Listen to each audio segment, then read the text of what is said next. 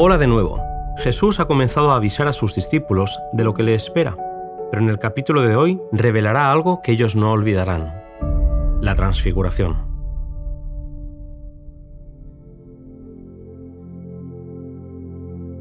A pesar de haber tenido un día largo en el que habían pasado horas viajando y enseñando, al llegar la noche Jesús llamó a Pedro, Santiago y Juan para que le acompañasen en su ascensión nocturna a una gran montaña. Los cuatro notaban el cansancio a medida que en silencio ascendían aquel monte. Los discípulos no se atrevían a preguntarle a Cristo dónde iban ni con qué fin. A Jesús le gustaba pasar noches enteras en las montañas orando, pero ellos se preguntaban por qué su maestro los conducía a esa penosa ascensión cuando ya estaban tan cansados y cuando él también necesitaba reposo. Cuando llegan al lugar adecuado, Jesús se aparta para poder orar y comunicarse con el Padre implorando fuerzas para soportar la prueba que está por pasar a favor de la humanidad. Ora por sus discípulos que lo acompañan hasta que los vence el cansancio y se quedan dormidos. Esos tres hombres han de presenciar su angustia en el Getsemaní y han sido elegidos para estar con él en el monte.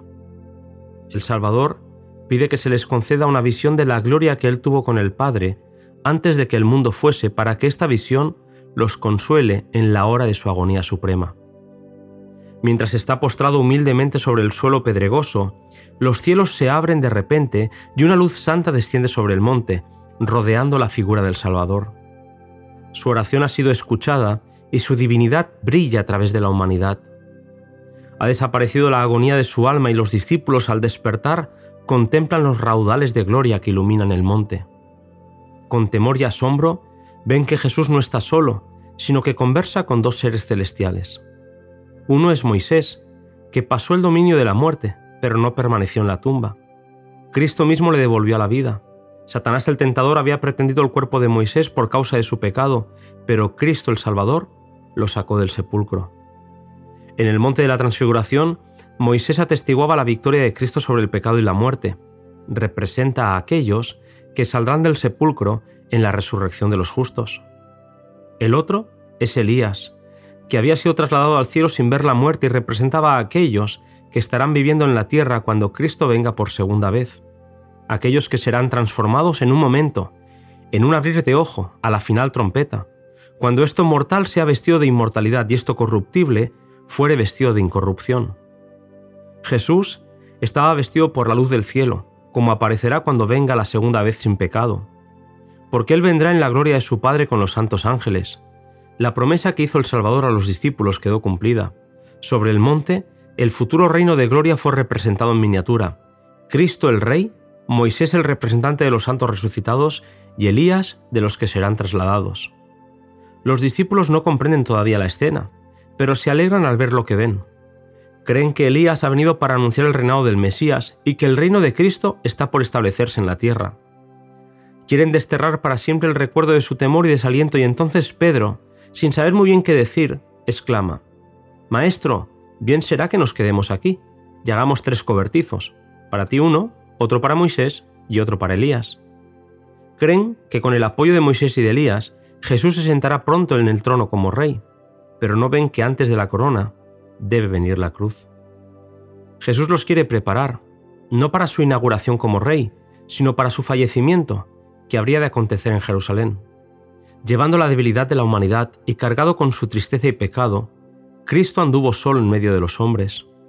Estuvo espiritualmente solo en un mundo que no le conocía.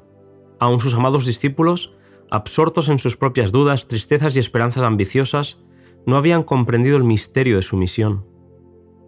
Él había morado entre el amor y la comunión del cielo, pero en el mundo que había creado se hallaba en soledad el cielo le concedió la compañía de dos hombres, escogidos antes que cualquier ángel que rodease el trono, para conversar con Jesús acerca de las escenas de sus sufrimientos y para consolarle con la seguridad de la simpatía del cielo. La esperanza del mundo, la salvación de todo ser humano, fue el tema de su entrevista. Aunque no entendían bien la misión de Jesús, a los discípulos se les dio gran luz. Tuvieron el privilegio de ser testigos oculares de su majestad y comprendieron que Jesús era de veras el Mesías, de quien los patriarcas y profetas habían dado testimonio y que era reconocido como tal por el universo celestial. Mientras aún estaban mirando la escena sobre el monte, he aquí una nube de luz que los cubrió, Y he aquí una voz de la nube que dijo, Este es mi Hijo amado, en el cual tomo contentamiento. A él oíd. Mientras contemplaban la nube de gloria, más resplandeciente que la que iba delante de las tribus de Israel en el desierto, mientras oían la voz de Dios que hablaba en la pavorosa majestad que hizo temblar la montaña, los discípulos cayeron abrumados al suelo. Permanecieron postrados con los rostros ocultos hasta que Jesús se les acercó y tocándolos, disipó sus temores con su voz bien conocida. Levantaos y no temáis. Aventurándose a alzar los ojos, vieron que la gloria celestial se había desvanecido y que Moisés y Elías habían desaparecido. Estaban sobre el monte solos con Jesús. Precioso este episodio de la vida de Cristo. Te invito, querido amigo, a seguir caminando con Jesús en el siguiente podcast. Nada os será imposible.